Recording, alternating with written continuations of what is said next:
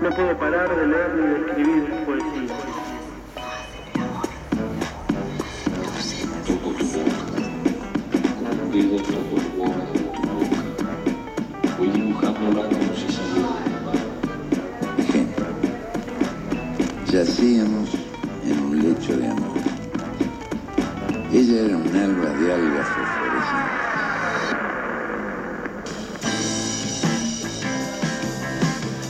Marcelo. Matías habla el técnico de la radio. ¿Cómo ando, eh? Para avisarte que, sí, yo te escucho.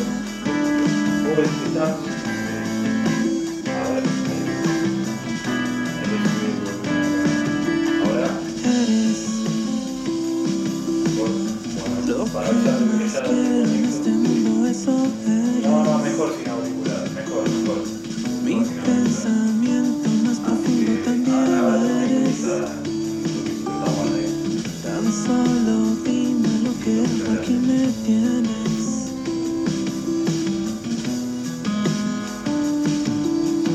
Eres cuando despierto lo primero eso eres. Lo que a mi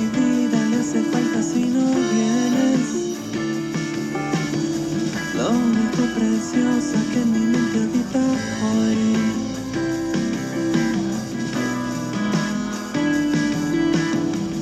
¿Qué más puedo decirte? Tal vez Volvemos al aire, 18 minutos pasan de las 11 de la mañana. Juliana Chacón, buen día por la mañana. ¿Cómo le va? ¿Cómo anda? ¿Qué dice? ¿Qué tal? ¿Cómo andan ustedes? Divinamente acá, estamos en este martes que no se sabe qué quiere hacer, si quiere que salga el sol, si quiere nublarse del todo. Escuchame una cosa, ayer, em, Lunes. sí, ayer lunes, ocho y media, nueve menos cuarto, ¿dónde estabas? ¿Te acordás? En casa. Ajá. Eh, no, porque en un momento vi- vino un viento y yo dije, ¿dónde está la playa? Ah, Tenemos playa. Tremendo, la. Sí, tremendo.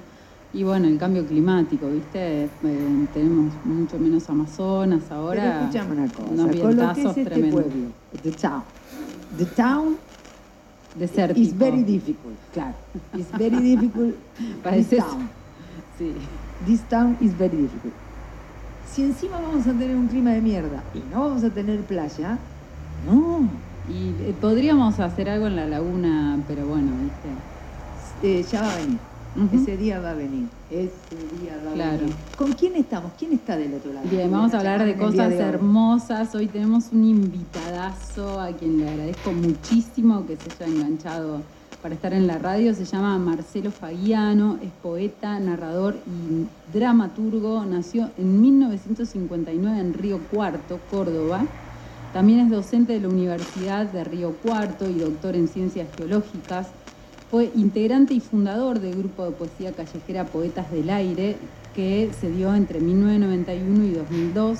Publicó los libros La manzana de la libertad, teatro, en 1993, Jeroglíficos en la arena, un libro de poesía, un poemario, de 1997, Las florecillas del diablo, otro poemario, en 2009, La sed de Heráclito, en 2017, también un poemario, y el último, recién salidito este año, Guardianes de Ceniza. Sus poemas aparecen en distintas antologías, 50 poetas rotos, eh, perdón, 50 poemas rotos tirados en la calle de 1992, 15 cuentos de autores cordobeses, 1993, Antología de Cuentos 2, página 12, 1993, De lo fantástico a la ciencia ficción, 1994, Premio a Publicación de Poesía Córdoba en 1997, Poemas de Humo 2001, Microficciones Teatrales en 2015, La Ciudad Ficcional en 2015, Talapanda 2 en 2015, Ciclo Literario 10x10 en 2015, Antología Federal de Poesía Región Centro en 2018. Mi- Mirá la cantidad de libros. Ha obtenido, ha obtenido premios y menciones en concursos nacionales y provinciales en poesía, dramaturgia y narrativa. En narrativa obtuvo el primer premio internacional México este año se estrenó el documental sobre Marcelo Fagiano de la Biblioteca Provincial de Autores Cordobeses, que es el primer archivo audiovisual de poetas y escritores de Córdoba y está disponible en YouTube. Le damos la recontra mil bienvenida a Marcelo Fagiano. Hola Marcelo, ¿cómo estás? Hola Juliana, ¿qué tal? Buen día, ¿cómo andan? Buen día Marcelo, Iván Jacob te saluda. Muchísimas gracias por, regalarnos un ratito de Las escucho bajo ustedes. ¿Ustedes me escuchan bien? Perfecto. Nosotros te escuchamos bien. Ahora te gritamos, no te hagas ningún ah, bien, problema. No hay problema. Entonces yo hago, estoy cerquita del teléfono, así que bajo, pero las escucho. Bien, Eh, Marcelo, la verdad, una historia con la literatura tremenda. ¿Cuándo empezaste a escribir? Mira, yo soy un lector y un, digamos, escritor, si uno se quiere poner rótulo, tardío, porque mm, eh, no, no, no, no empecé a escribir tempranamente, eh, tampoco era lector, entonces después de, recibirme de, geólogo en Córdoba, yo estudié geología en Córdoba, eh, carrera de grado, ¿cierto? Y la hice durante toda la dictadura es decir, desde el 77 hasta el 82, es decir, que eh, descubro la literatura eh, de manera, este, es decir, cuando ya tengo más de 20 años, ¿no? es decir, solamente había leído en la infancia algunas cosas clásicas de, la Isla del Tesoro, de, o algo de Julio Verne, o de Mark Twain, de Suárez, pero no, no mucho más. Entonces, eh, el descubrimiento de la poesía a la vez surge en, la recuperación de la democracia. Entonces, para mí es muy, muy fuerte eso. Entonces, ahí es donde, donde yo empiezo a ver, empiezo a ver la, vida de otra manera, porque imagínate, hacer una carrera de, geología, de una ciencia dura, natural, en el medio de, de, una dictadura feroz, con antiojeras, con pedeles en los pasillos, que son que eran este, gente, agentes de la federal, le sigue eh, muy, digamos, estudiar las piedras, las rocas, el planeta, pero en un, en un contexto de, asfixia cultural, ¿no? Totalmente. Entonces por eso eh, me, sumo, digamos, a, las palabras, lo, descubro después. Vos contás en, en, algunas entrevistas que tus inicios se dieron escribiendo diarios en 1980, ¿puede ser?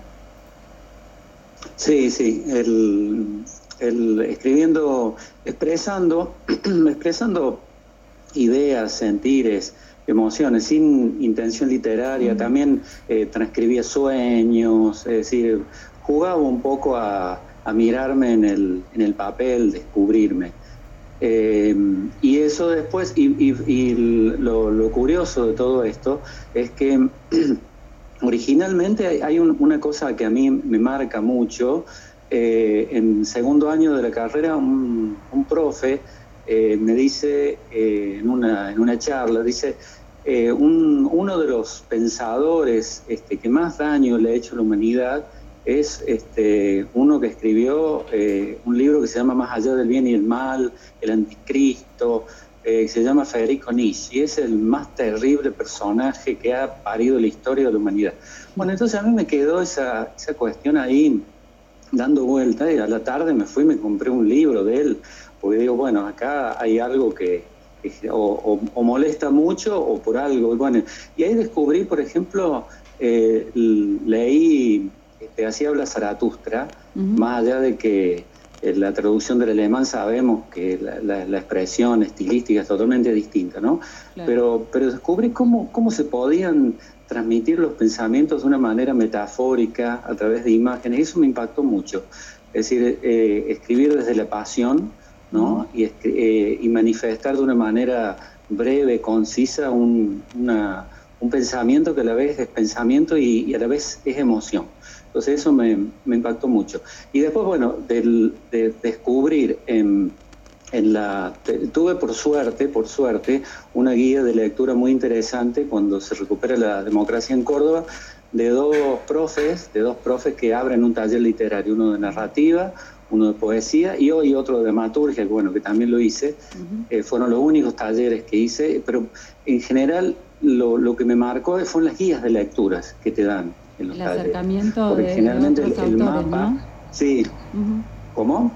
No, te decía que en general los talleres lo que hacen es como acercar de alguna manera a otros autores. Claro, porque la, vos escribís, Julián, y sabés bien cómo, cómo es eso. Eh, no sé, Ivana, si, si escribes o no. Eh, lo desconozco. Eh, sí, sí, escribo. Eh, pero, mm, ¿cómo? Sí, escribo. Escribís, perfecto. Entonces, todos sabemos, o por lo menos en, en mi experiencia, la, lectura es, es, es un espejo para, para la escritura, es decir, imposible para mí eh, escribir sin tener una, una referencia en, en la, en la lectura, ¿no? Entonces, eso es, yo creo, fundamental. En mi persona, puede haber gente que diga, mira, yo escribo desde este, mi, desde mi, desde mi punto, desde mi punto de vista y no me hace falta nutrirme. Puede existir y tal vez hayan existido escritores este, con esa con esa práctica, ¿sí? Pero yo creo más en lo otro, en la alimentación de, de esa cultura humana de la escritura que es eh, inabarcable por un lado, porque es inagotable. Aparte de todo lo que se escribe cotidianamente en este presente, me imagino que hay un montón de, de lápices o viromes o teclados que están escribiendo este, poemas en este momento nomás, ¿sí? Entonces es, es increíble que eso, que eso exista. Hay Eh, y, y es increíble que, que la expresión humana como tal, eh, a través de, la, de, de las poéticas, este, sea tan fuerte y esté tan, tan arraigada en, la, en, la, en, en lo que sea, es, la, es la raíz fundante humana. ¿no? Entonces eso me, me apasiona. Hay algo que me llama mucho la atención personalmente, que es que, que sos geólogo y sin embargo estudiás, eh, escribís. Eh, bueno, ¿cómo se desarrolló eso? Si fue en paralelo, si fue que algo de la geología te llevó para ese lado. Y a su vez, que supongo yo que cuando uno maneja una disciplina tan particular, lleva mucho de esa disciplina a la poesía o a la escritura. Tiene una mirada peculiar, por decirlo de alguna manera. Sí, sí, seguro. Sí, la, la, la, la formación disciplinar te, te hace mirar la, la realidad de, otro, de otra manera. Decir, yo miro un- una, una roca, una piedra en la vereda, en un frente, y yo no veo el adorno, sino que veo la historia de un pedacito de la historia de la tierra. Veo una montaña y no veo ay, la vacación, el bosque, la sombra, sino que estoy viendo un proceso orogénico, veo la tectónica de placas, veo cosas que eh, alguien que no tiene la, formación disciplinar, académica, por supuesto lo ve distinto. Pero yo, yo lo, he, lo he vivido, seguramente incorporo lenguaje sin darme cuenta, incorporo lenguaje académico, la escritura, eh, pero es siempre pivotado entre las ciencias exactas y las ciencias humanas. Y me, me he pasado haciendo cursos eh, de posgrado o cursos de, grado, inclusive hice parte de,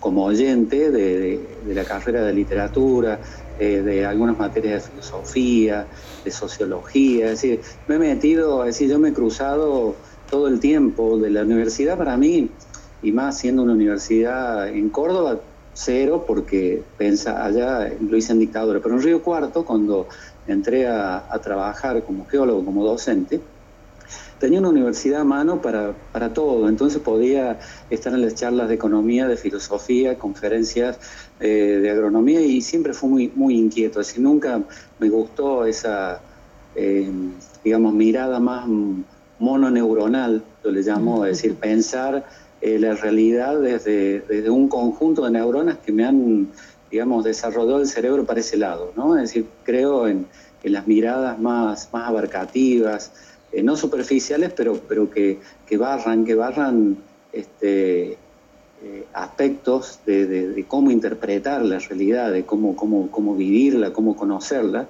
eh, desde el punto de vista existencial. Entonces me, me he movido, me, me ha inquietado mucho, la, la realidad me inquieta, la realidad me, me inquieta constantemente, como nos inquieta a todos, pero me siento la tentación constante de, este, de explicármela. Y, encuentro en la poesía, en la narrativa, en el teatro, eh, esa, esas, esas respuestas también transitorias, porque todo es, es transitorio en ese sentido. Y decime, vos, es interesante esto, ¿no? Escribís narrativa, escribís dramaturgia y escribís poesía. ¿Cómo crees que, que, sobre todo me interesa esto, cómo crees que se vinculan todos estos géneros? ¿Hay algún vínculo entre sí, algo que, que vos sientas en tu propia escritura que, que tienen en común? Sí, en común yo creo que eh, está, la está la palabra como expresión poética, eh, la, expresión poética como, como yo la siento, ¿sí? Como que puede ser distinta como vos la sentís, como la siente Ivana, o como la siente algún otro poeta. Después podemos hablar de, eso en todo caso. Pero eh, yo creo que la, digamos, la, la, comunicación a través del lenguaje poético nutre como, digamos, como origen de la palabra y expresión. Eh, y, en la narrativa eh, trato de que, eh, es decir, puede estar como en Juan José Sar, la poética, en lo, descriptivo, pero también puede estar en, la palabra del personaje. ¿Sí? Me, gusta, me gusta construir también en el teatro, me gusta construir que, los personajes por ahí no hablen totalmente como en un lenguaje coloquial y cotidiano y tengan una, una, poética del habla ¿no? y se comuniquen este, con cómo puede ser, este, si uno se remonta a, los inicios del teatro en Shakespeare, hablaban como si estuvieran hablando, eh, diciendo poemas, ¿cierto? Y, si eran, eran poemas las obras. Eh, de cualquier manera, no con ese lenguaje antiguo, sino tratarlo en, un lenguaje actual, contemporáneo, eh, y que, lo entendamos ahora, ¿sí? Entonces, pues no creo mucho en, en el sentido del, del género estático, es decir, que, que la narra, porque mm, si hablamos de, de, las poéticas, todo está este, tenido de poética, ¿sí? El cine, las artes plásticas, todo, ¿sí? Ahora, si hablamos del, del, nivel de la palabra, yo creo que hay como una traslación lateral, es decir, que eh, yo veo las, los, géneros, no los veo como, como una, una cuestión estática, circunscriptos en sí mismos, sino que lateralmente se tocan, se rozan este, y, se, y se retroalimentan.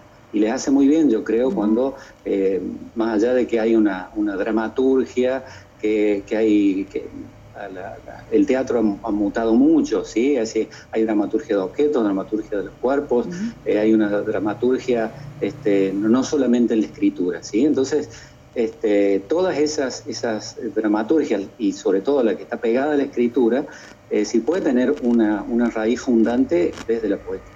Y vos decías, cada uno siente el lenguaje poético de una manera diferente. ¿Cómo sentís vos el lenguaje poético? ¿Qué es para vos el lenguaje poético?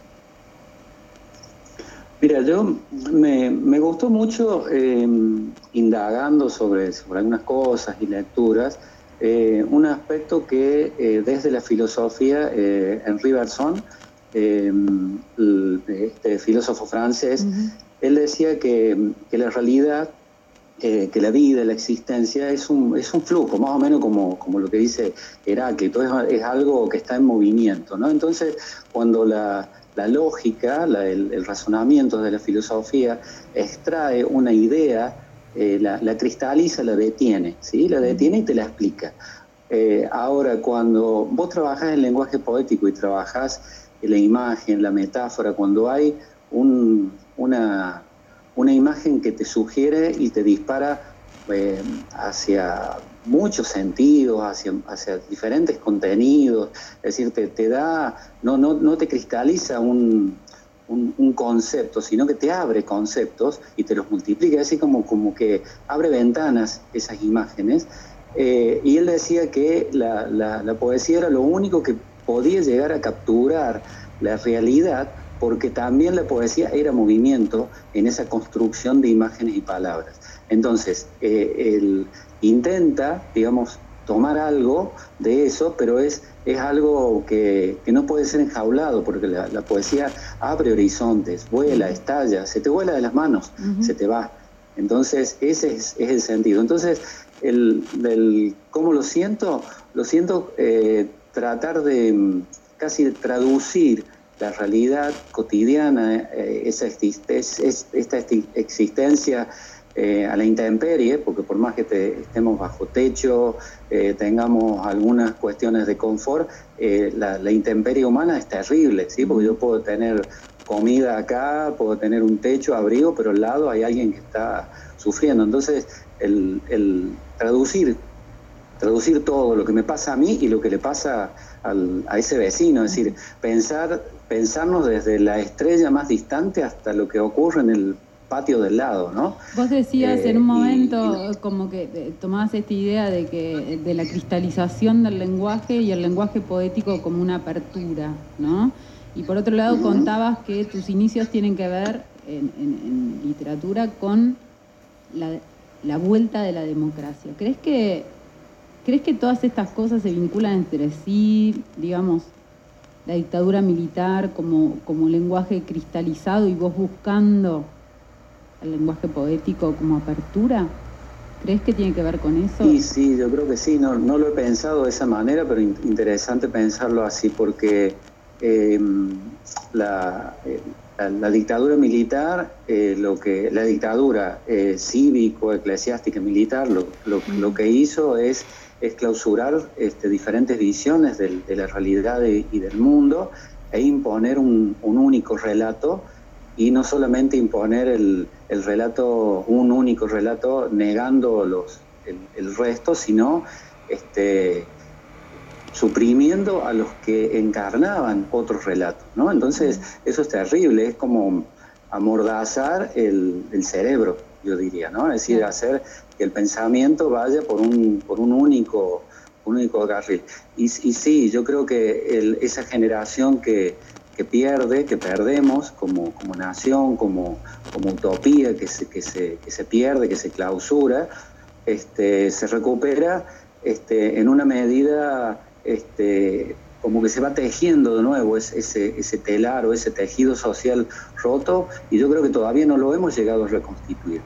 Es decir, tenemos avances, retrocesos, eh, vamos hacia adelante, hacia atrás, pero esa herida es como que está, está presente, sangra. Es decir, las abuelas, las madres, eh, las rondas, los, los- las recuperaciones de los nietos, las búsquedas, todo eso está, está latente. Todo eso a mí me ha, me ha- me ha marcado mucho. Es decir, yo con dos años más, por ejemplo, si no hubiera nacido en el 59, hubiera nacido en el 57, y si hubiera tenido algún, digamos, cruce o porque desde mi inocencia eh, no, no- no tuve la, la, digamos, el- un, un activismo, una militancia en ningún partido, en ninguna nada previo. Entonces pasé inadvertido en, ese, en, esa, en esa dictadura que no me rozó directamente. Claro. Sí, pero, pero ¿qué pasa cuando te, cuando te toca, no? Es decir, te destruye, ¿no? Y bueno, y, y es- y la sociedad quedó destruida. Y el despertar tal vez sea eso, ¿no?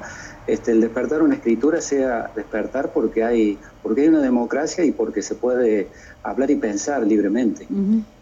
Fernando, eh, ya que te tengo acá, hay algo que a mí siempre me apasionó, que es la dramaturgia. Y, mm, y en algún momento le voy a entrar, evidentemente. Qué bueno. Eh, qué linda, Juli. Marcelo, te, te dije Fernando. Eh, lo que me sucede a mí cuando la pienso, la dramaturgia, es que en la dramaturgia la escritura es visual. En realidad, la escritura es visual, ¿no? En general. Pero en la dramaturgia debe poder ser representada visualmente. Y ahí es donde yo veo la complicación. ¿Vos ves mucha diferencia en la manera de Eh, escribir en- o te sale naturalmente?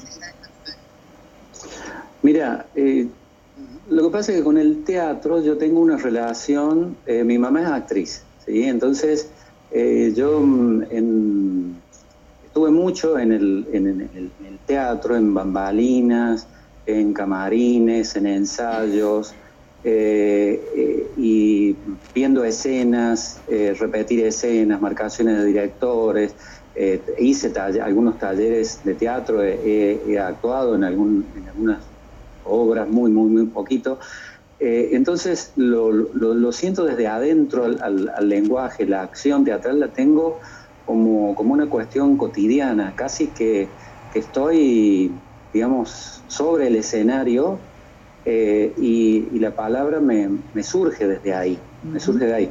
Lo que sí, eh, coincido con vos el tema de las imágenes. Y, y- y bueno, y un- una última experiencia que ahora eh, he estado realizando en, en estos años de pandemia, eh, trabajé con, con un grupo que hace Kamishibai, que se llama Kika Producciones Teatro, de acá de, de Río Cuarto, que es el teatro de papel, eh, que utiliza, digamos, recursos mínimos para, para narrar y es muy visual.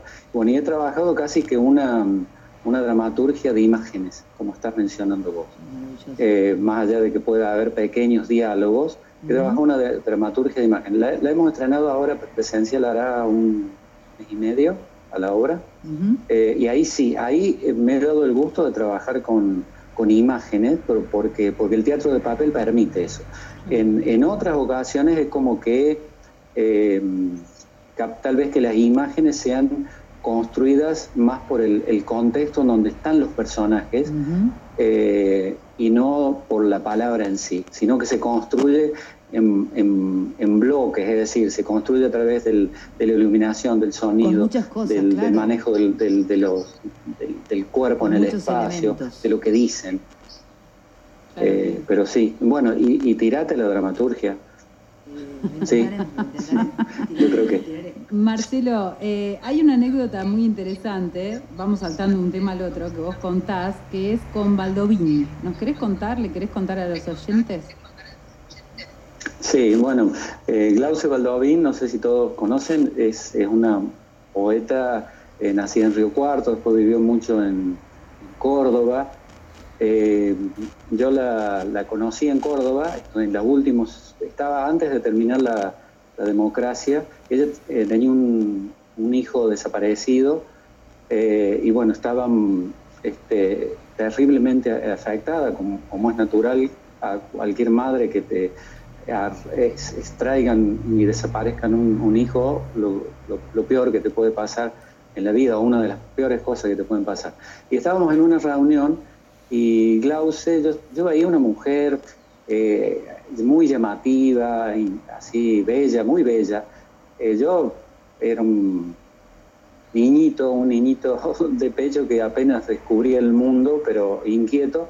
Y yo veía que ella me, me miraba y en algún momento se me acercó y me, me llevó, me dijo, ¿quién sos? Yo me llevó una ronda de amigos y bueno, ahí charlamos, compartimos breves cosas, digamos, charlas una noche y pasaron dos o tres días y a través de un, de un amigo me llega una nota, eh, te espero en mi casa esta tarde, eh, la calle, me dio calle Corro, al 700, no me acuerdo, dices, eh, te espero en mi casa, ¿no? Bueno, y fui, fui ahí a la, a la casa de Glauce, Glauce Baldovín, poeta que yo todavía no, no, no conocía como poeta, eh, toqué el portero eh, y me dijo, pasa mi Cristo.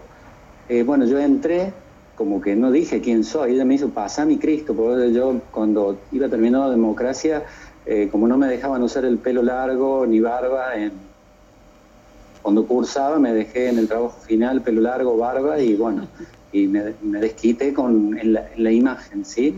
Bueno, ella me dijo mi Cristo. Y ahí entré a la casa de ella y, y ella, bueno, leía, escribía y, y empecé a compartir un, ambiente de amistad. Y fue la primera vez que escuché a un poeta leer y corregir, leer, corregirse, leerse. Este, y después, bueno, escucharla en las reuniones que ella hacía.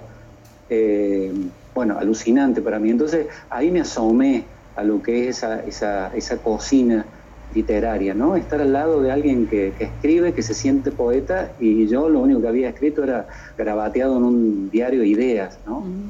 O Eh, sea, eso fue que, un- que un fue impacto como muy una- grande. un acercamiento a la literatura ya oral, leída, ¿no? Y al, al- al Sí, espacio sí, de sí, encuentro con otros poetas. Claro, y aparte mm, ver el proceso ese creativo, porque Klaus se corregía, se leía y se corregía, tachaba y volvía a escribir. Entonces yo decía, wow, eso no está, es como que estás viendo el, el- el proceso ahí en, en vivo, ¿no? Vos decís, eh, miró por la ventana y ella corrige, dice, miró por el, el- el- supongamos, el, este, el empañado de la ventana, porque no era mirar por la ventana, sino que, bueno, y cambió eso, y vos decís, bueno, Wow. este, el lenguaje está vivo. Mirá Claro. qué pregunta rara te voy a hacer, Marcelo. ¿Cuántas veces aguantás corregirte?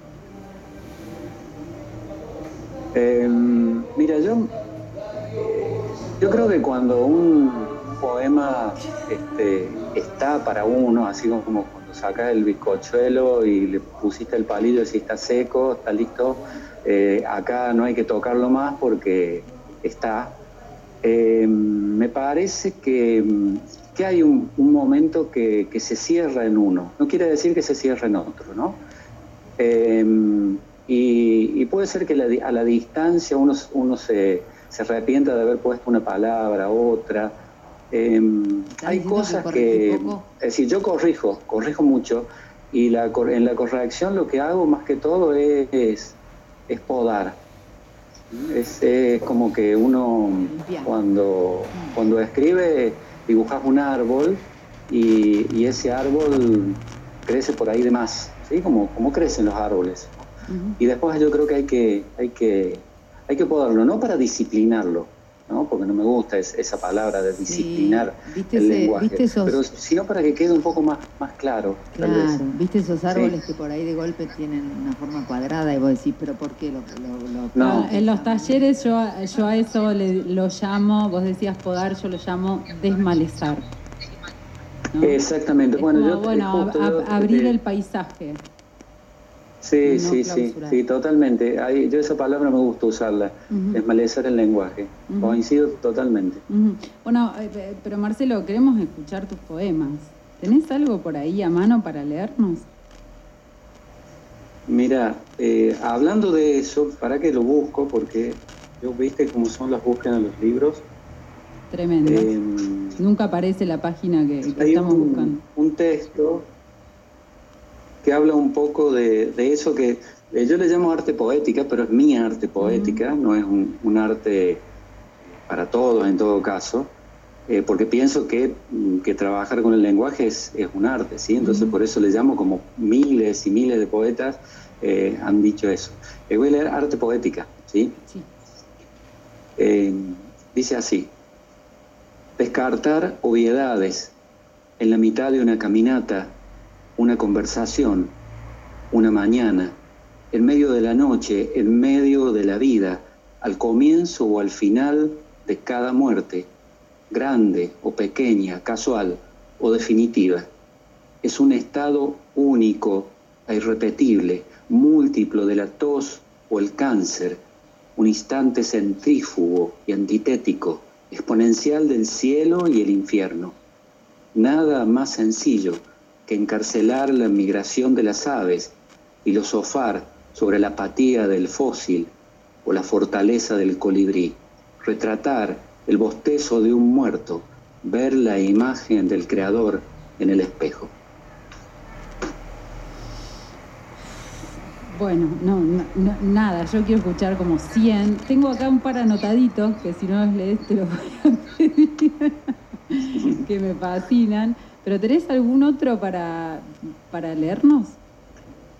Mira, eh, una de las cosas que, em, que a mí me, me- que uno dice, bueno, vamos, vamos a traducir eh, la, yo en eso decía, traducir la realidad, hablar de lo que nos pasa, lo que, lo que nos pasa en la vida, lo que nos pasa en el, en el entorno donde estamos, estamos viviendo. Eh, yo vivo en un lugar en donde hay muchos eh, limpiavidrios en las esquinas, ¿no? Eh, y, y una vez un limpiavidrios me dice, bueno, lo saludo con- desde el auto, ¿sí? Cuando uno para en semáforo, Sí. me dice, acá estamos portándonos bien para que nos siga yendo mal. Eso me dice un limpiavidrios, ¿no? Entonces yo escribo eh, luz roja, luz verde. Ellos buscan, con mecánica agitación, limpiarte los ojos, aclararte la mirada, para que veas lo real, separes verdad de mentira. No están allí porque les gusta. Nosotros tampoco detenemos nuestras sillas de ruedas porque allí estén. Luz verde, la cloaca de la limosna con su, con su ritual de aceleración.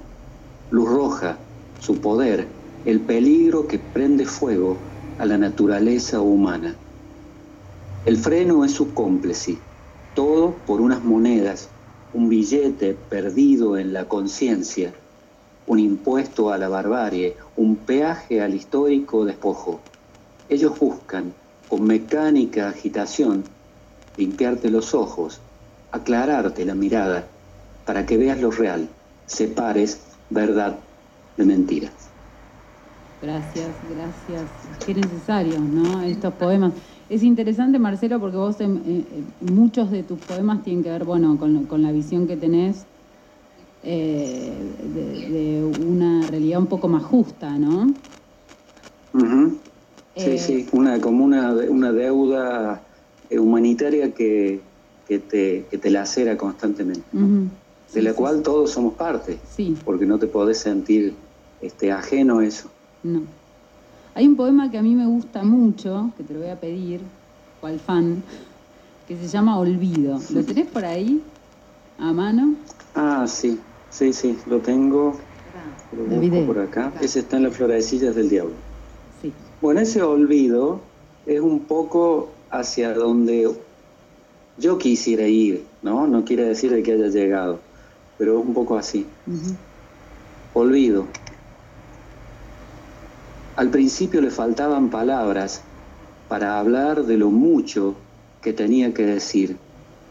Sus telegramas poéticos, su prosa inexacta y brutal, unido a la queja inmóvil, a la fe demencial por las letras de molde, lo convirtieron en el poeta menos leído de su generación. Pasaron ríos de tinta bajo el esmeril del canto y montones de papeles como pájaros blancos hacia el olvido, hasta que un día descubrió, por azar, error o perseverancia, la voz apropiada para cada aleteo del mundo, la frase liviana flotando en el río de la desesperación que calma en plena corriente la angustia del ahogado. Ahora sus metáforas brillan en la oscuridad, cada frase anuncia un nuevo color, un espasmo, un cambio en el humor del clima, una repetición en el espejo de las repeticiones. El mundo habla en su escritura, la articula y hace brillar en el papel. Calla la voz del poeta, se hace silencio, mudez, conspiración, y ya no se acuerda de las palabras que le faltaban para decir lo mucho que tenía que decir. Poemazo, poemazo, gracias, ¿no? Eh, eh, como eh, completa el, el arte poética, ¿no? Que leías hoy. ¿Crees que, crees que nos, digamos, co- como escritor, cre- crees en el olvido? ¿Crees en la apropiación de, de la literatura por parte de todos? ¿Crees que la literatura que, que vos escribiste pertenece? No, no, no, no, no, no me pertenece, ¿no? Por supuesto, porque mm, si yo escribo y puedo expresarme es porque me estoy subiendo a esa escalera imaginaria, no sé si es por ahí la pregunta, ¿no? Esa escalera imaginaria de todas las palabras ya dichas, de todo, porque casi que, que estamos plagiándonos en, en el presente eh, de, de todo lo ya, ya dicho de, mil y una maneras y lo que se está diciendo en este, en este momento de, mil y una manera. Eh, y me, cautiva que sea así, que seamos eh, un montón, que sean muchísimas las voces que, estén diciendo eh, a través de la palabra, expresando diferentes cosas, desde, el- desde, la, desde la emoción, eh, la, la alegría, la tristeza o lo que fuera, cualquier tema, ¿no? Eh, entonces, eh, uno se apropia en el sentido de que te pertenece en un determinado momento porque lo, lo transcribís, bueno, lo publicás, lo, pero en definitiva es, son palabras y son cosas que, que, la, que la construimos entre todos, como si todos estuviéramos escribiendo un, un único libro Claro. para, para decirnos, ¿no? Para, para, Lo que, para- lo que para Velesi, contarnos. lo que Velesi llama la pequeña voz del mundo, ¿no? La, la voz de la poesía hablando en todas estas pequeñas voces. Sí, es, es eso, sí, sí. Sí, Hay- Diana lo hay- dice muy bien, es. Hay otro poemazo que yo especialmente te lo voy a pedir, sobre todo porque se viene el 14 de noviembre y sabemos lo que sucede el 14 de noviembre, que no recuerdo, creo que se llama Muestra Colectiva, el del puente.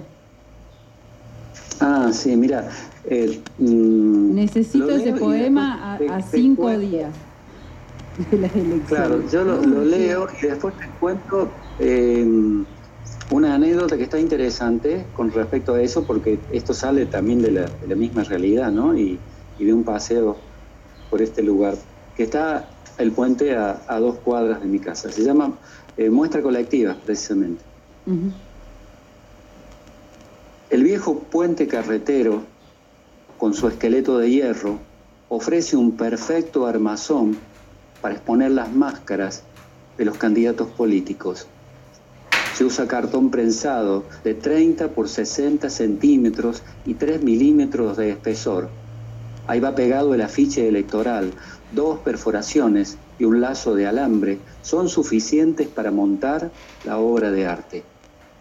Los paseantes cautivos atraviesan el sólido brete de ida y vuelta, vacunados por la proclama de esta colección de retratos que buscan ocupar un puesto en la Galería Nacional. La intemperie decolora las propuestas de manera premonitoria. Pasadas las elecciones, publicado el escrutinio, los afiches, ayudados por el viento y la lluvia, caen bajo el puente. Aguas abajo, niñas y niños de la villa los secan al sol, con ellos tapan la carcomida miseria de sus despojos. En el viejo puente carretero, vencedores y vencidos se destiñen junto a la esperanza. Sus caras miran con ojos en blanco entre los escombros del capital humano abandonado cómo reina el hambre con su pobreza tridimensional. Gracias.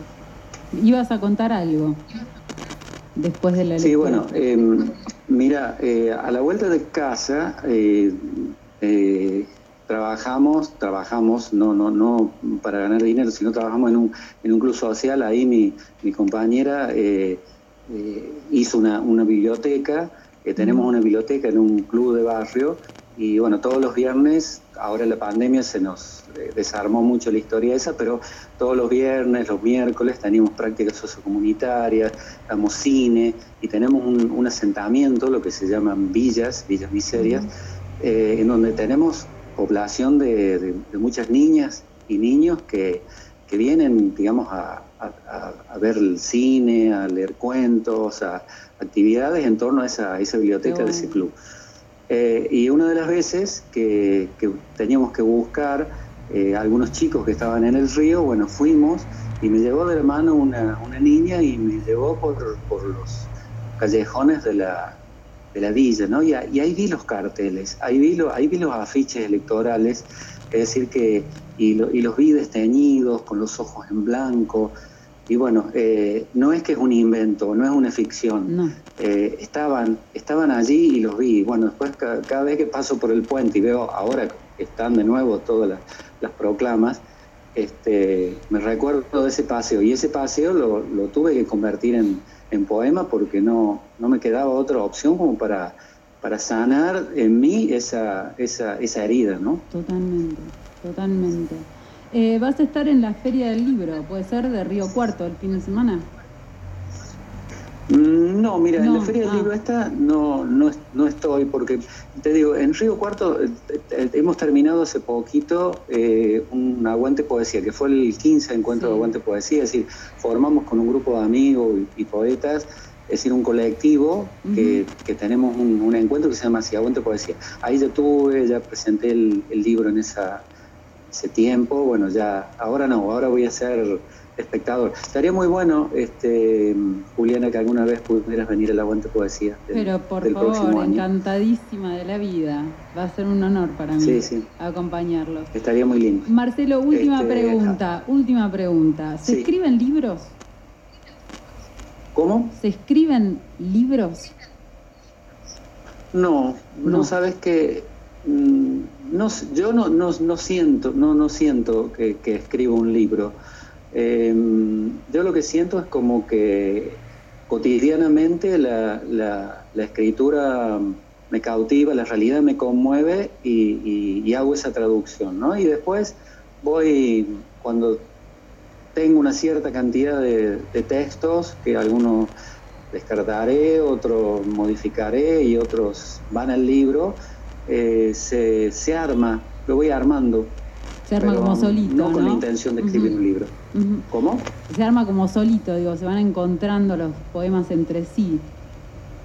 Van entrando Sí, como en sí, comunión. sí. Creo- hay, hay gente que es muy interesante también, otra visión, sé yo, eh, Alicia Genovesa escribe aguas y entonces dice, bueno, y escribe todo vinculado a, a una temática. Sí. Todavía no, no, no me ha, no me ha cautivado es- esa manera, pero no, no la descarto ni, ni pienso que, que no tenga que existir, ¿sí? No, no, claro. Eh, pero pero en, en mi caso, no, se construye como vos decís, solito después se arma. Bueno, Marcelo, te queremos agradecer infinitamente por el espacio, por haber compartido con nosotras tus ideas, tus poemas y el tiempo, sobre todo por el tiempo prestado.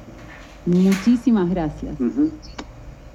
No, de agradecido soy yo. Mira, eh, mm, yo creo que los espacios literarios, sobre todo que, que aborden temas desde la- las poéticas, que habiliten voces, que habiliten voces, qué sé yo, como eh, vos, vos me escuchaste ahí en Poesía Dominguera, ¿no? De, de- sí. de Pedro Ibero. Sí. Eh, yo creo que lo, lo mejor que nos puede ocurrir es escucharnos. ¿no? Totalmente. Y, y- y- y- y no solamente escuchar ideas, filosofías, sino también escuchar lo que, lo que los otros escriben. Sí, sí. Entonces, porque en definitiva es eso, somos junto a, otros.